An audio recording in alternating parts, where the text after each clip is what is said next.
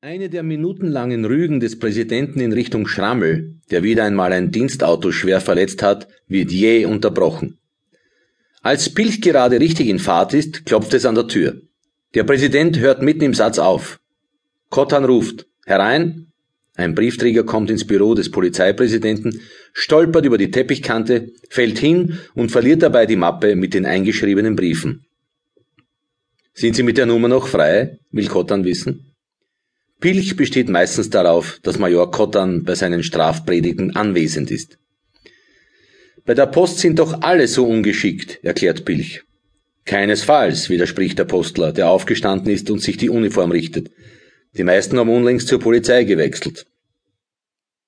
Meine Mutter hat immer gesagt, drängt sich jetzt auch Schrammel ins Gespräch, wer nichts isst und wer nichts kann, geht zur Post und Eisenbahn. Der Briefträger bleibt gelassen. Wer außerdem ein Trottel ist, wird ganz sicher Polizist. Ganz recht, ruft der Präsident aus. Sie stimmen ihm zu, wundert sich Schrammel und macht tausend Falten auf seiner Stirn. Sowieso, sagt Bilch.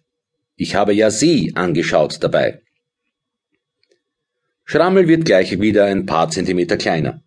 Der Briefträger holt inzwischen den Brief hervor, den er hier loswerden will. Er liest Für Alfred Schrammel, Schrammel zeigt auf wie in der Schule.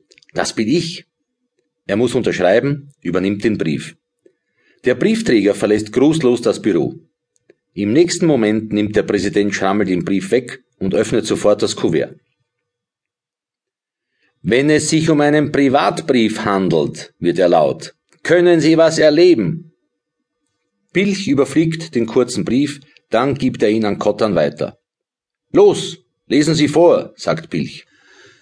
Werter Herr Schrammel, heute kurz vor 22 Uhr wird von mir jemand erschossen. Ich möchte Ihnen, dem bekannten Adlerauge des Gesetzes, hiermit mitteilen, dass ich Sie als Zeuge des Verbrechens vorgesehen habe.